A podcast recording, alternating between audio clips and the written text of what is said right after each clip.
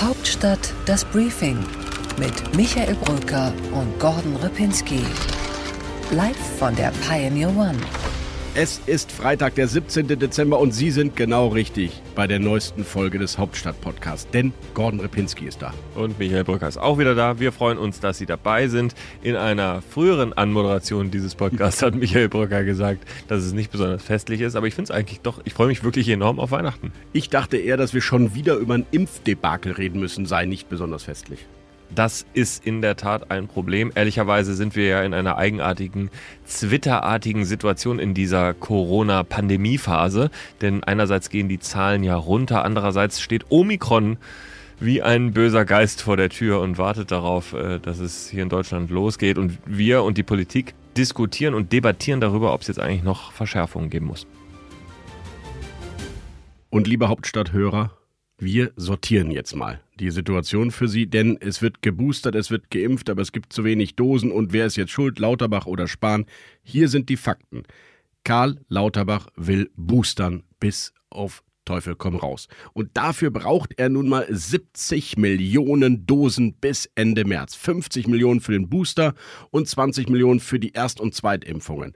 So, aber leider haben wir, glaube ich, nicht ganz so viele bestellt bis Ende März. Richtig, genau, Gordon. Exakt. Das ist auch nicht Lauterbachs Thema, muss man ehrlicherweise sagen, beziehungsweise sein Thema ist es, aber nicht seine Schuld. Er hat ja nun gerade erst übernommen und in der Tat wurde aus der alten Regierung noch, also als Jens Spahn noch Minister wurde, für den Januar nicht so sonderlich gut vorgesorgt. Fairerweise muss man sagen, dass wir jetzt in dem Tempo boostern, das war auch da noch nicht vorgesehen. Aber dass wir boostern würden im Winter, naja gut, das hätte man sich vielleicht auch denken können. Ja, und ich muss natürlich äh, für Jens Spahn hier nochmal in die Bresche gehen und sagen, im Oktober war er derjenige, der gesagt hat, boostern, boostern, boostern, noch kurz nach der Wahl. Wir brauchen jetzt die Kampagne. Wir sind jetzt bei 1 bis 1,5 Millionen Impfungen. Das ist schon Rekord. Das ist die höchste Zahl an Impfungen, die wir bisher je hatten.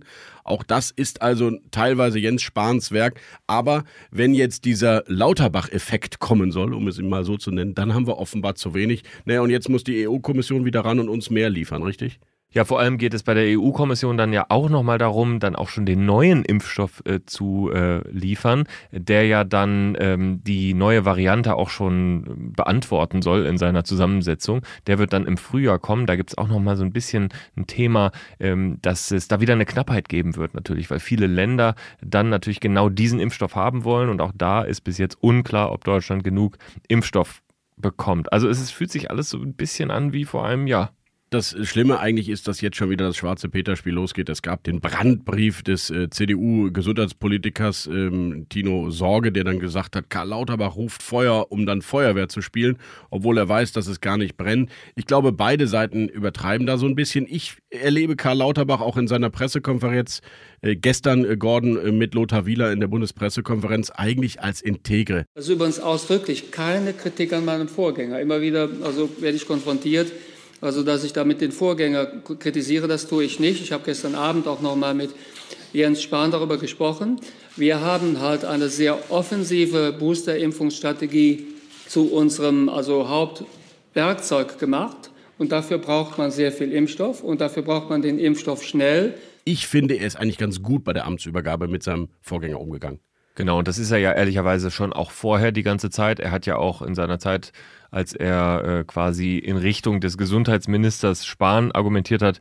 Er hat ihn ja nie äh, unter der Gürtellinie angegriffen oder überhaupt unsachlich angegriffen.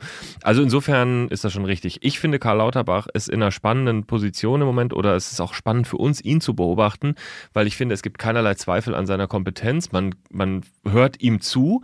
Andererseits kommuniziert er natürlich immer noch in unheimlich hoher Frequenz, als ob er quasi gar nicht dieser Gesundheitsminister wäre. Er war wieder bei Anne Will. Er hat jetzt diese Presse Pressekonferenz gemacht. Er könnte wahrscheinlich noch viel mehr machen. Und äh, das ist, finde ich, ein ganz spannendes Experiment, was wir Ja, und er hat sich bei einer Zahl dann eben nur ein bisschen verhauen, einfach nur, weil er so intensiv ja eben kommuniziert, wie du sagst, und, und ständig sendet. Ich glaube, das Gesundheitsministerium, interessanterweise ist ja der ehemalige Sprecher von Jens Spahn, Hanno Kautz, auch jetzt wieder der Sprecher von Karl Lauterbach. Das ist auch wahrscheinlich nicht ganz so einfach in der Kommunikation für Hanno Kautz. Aber ich glaube auch, Karl Lauterbach tut jetzt wirklich alles. Man muss ihm da diese 100 Tage jetzt auch geben. Und es ist ist ja richtig. Wenn am Ende nur Impfen hilft, hilft nur impfen. Und ich möchte weiterhin, aber das hatten wir ja hier schon besprochen, keine Impfpflicht in Deutschland haben. Insofern wünschte ich mir, dass wir im Februar dazu kommen, dass die Bundestagsdebatte und die Bundestagsentscheidung vielleicht einfach abgesagt wird, weil 90 Prozent sind geimpft. Ja, okay, also ne, das beides kriegst du natürlich nicht, Michael, weil entweder eine Impfpflicht oder 90 Prozent. Ich glaube, das sind die Möglichkeiten, die wir haben in Deutschland. Okay, ich verstehe deine Argumente gegen die Impfpflicht. Ich glaube nur, dass wir die eben 90 Prozent eben nicht erreichen. Und wenn Omikron sich so entwickelt, wie wir das jetzt gerade in Dänemark oder in Großbritannien oder in Südafrika sehen und es wird so kommen. Wir werden hier in drei oder vier Wochen wieder sitzen und sagen, warum haben wir es nicht gewusst? Äh, dann haben wir echt ein Problem im Januar und dann haben wir eben noch ein, zwei Monate danach ein Problem.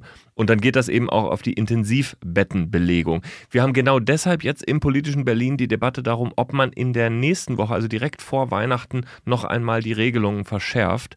Und ähm, zum Beispiel eine Sache, die in der Debatte ist, ist, ob man grundsätzliche Kontaktbeschränkungen macht auf 50 äh, in Innenräumen. Das würde dann eben auch äh, geimpfte Personen betreffen. Tja, muss man sehen. Also zunächst mal, Gordon, die Ampel verschärft oder korrigiert oder bessert nach. Was darf man da eigentlich sagen? Erneut vielleicht wahrscheinlich ihr Infektionsschutzgesetz.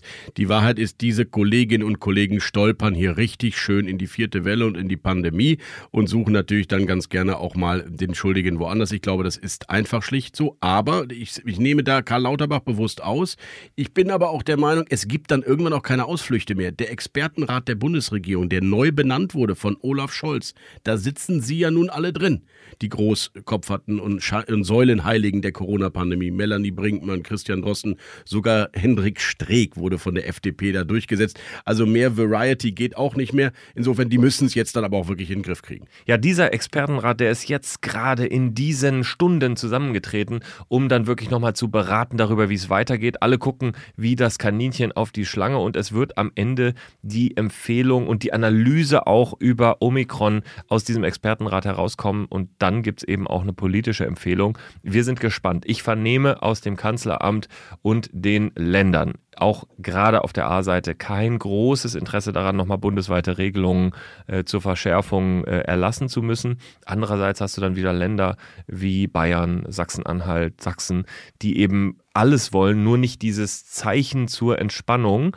was ja, muss man sagen, der Bund auch gegeben hat mit diesem Erlassen der Testpflicht für Geboosterte. Übrigens, du hast Karl Lauterbach immer rausgenommen aus der Kritik diese Veränderung kann ich überhaupt nicht verstehen, denn wer sich einmal impfen lässt, der lässt sich auch zweimal impfen und der lässt sich auch dreimal impfen. Da brauche ich eigentlich keine Anreize und äh, das ist am Ende nur was, was man wieder zurücknehmen muss. Ja, stimmt. Aber es gibt gute Nachrichten. Auch das sollte kurz vorm Weihnachtsfest nochmal genannt werden, nämlich die Zahl der, der Intensivstations-Corona-Patienten ist ja niedriger heute in diesem Moment als vor einem Jahr und auch das erste Mal seit vier Wochen eigentlich so niedrig. Das sind natürlich immer noch zu viele, aber ich will damit nur sagen, auch da gab es ja im im November noch Prognosen vom ähm, Intensivmedizinregister, die nicht eingetreten sind. Also es zeigt sich ja durch Kontaktbeschränkungen, auch durch die Boosterkampagne, lässt sich dieses Virus Schritt für Schritt wieder ein bisschen zurückdrängen. Ja, wir müssen es uns alles anschauen. Im Moment gehen die Zahlen ja nun wirklich runter und jeder Tag, an dem die Zahlen runtergehen, ähm, der spart uns am Ende vielleicht noch einen weiteren Tag äh, in der ganzen Reihenfolge auf. Also insofern hoffen wir einfach darauf,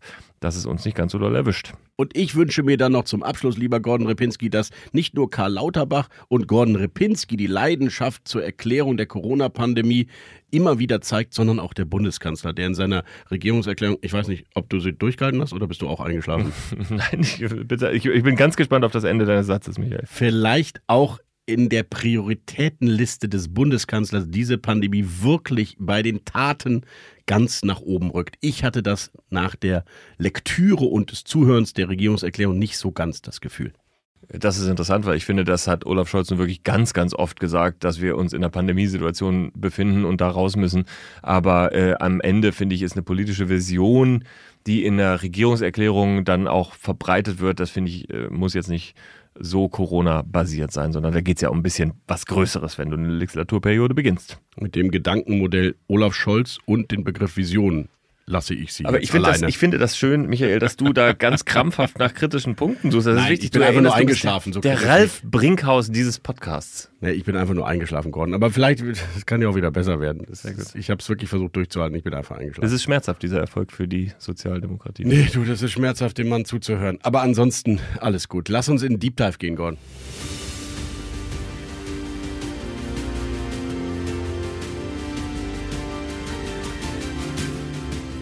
Unsere weiteren Themen heute. Im Deep Dive sprechen wir über das neue Selbstbewusstsein der Grünen in der Bundesregierung und die ersten Schritte der Außenministerin Annalena Baerbock. Ja, insgesamt ist die spannende Frage, wer eigentlich in der Außenpolitik den Hut auf hat in der Koalition. Und du hast auch mit jemandem gesprochen, der in der Tat irgendwie auch ein interessanter Akteur der Außenpolitik ist, Altkanzler Gerhard Schröder. Und im Interview der Woche spricht Gordon mit Michael Kellner. Noch ist er politischer Geschäftsführer der Grünen. Er muss diesen und wird diesen Posten allerdings zeitnah abgeben, denn er hat sich einsortiert im Robert Habeck Superministerium für Wirtschaft und Klimaschutz und wird dort oder ist schon parlamentarischer Staatssekretär. In What's Left schaue ich auf Manuela Schwesig, die begonnen hat in Mecklenburg-Vorpommern mit einer rot-roten Koalition und die sich auf eine, wie ich finde, sehr geschickte Weise ihr Machtnetzwerk zusammenbaut. Bei What's Right analysieren wir natürlich an diesem Tag das Ergebnis der CDU-Mitgliederbefragung. Und im kürzesten Interview der Berliner Republik ein Satz zu hat Michael gesprochen mit Aline Abud. Sie ist Tagesthemenmoderatorin und Journalistin. Wir würden uns freuen, wenn Sie gerade in diesen festlichen Tagen Pionier werden, denn es lohnt sich wirklich in den nächsten Wochen bei uns Mitglied zu sein. Dann gibt es all die Inhalte, die wir Ihnen eben gerade versprochen haben und noch viel mehr von The Pioneer. All unsere Podcasts, unsere Newsletter, all unsere Artikel und Grafiken und Gastbeiträge. Uns wirklich sehr, sehr viele Sachen, die sich lohnen und die Sie sich mal anschauen sollten. Also kommen Sie zu uns. Jawohl, kommen Sie an Bord und am besten geht das unter join.thepioneer.de. Da steht alles, was Sie wissen müssen. Hauptstadt das Briefing mit Michael Brücker und Gordon Ripinski. Live von der Pioneer One.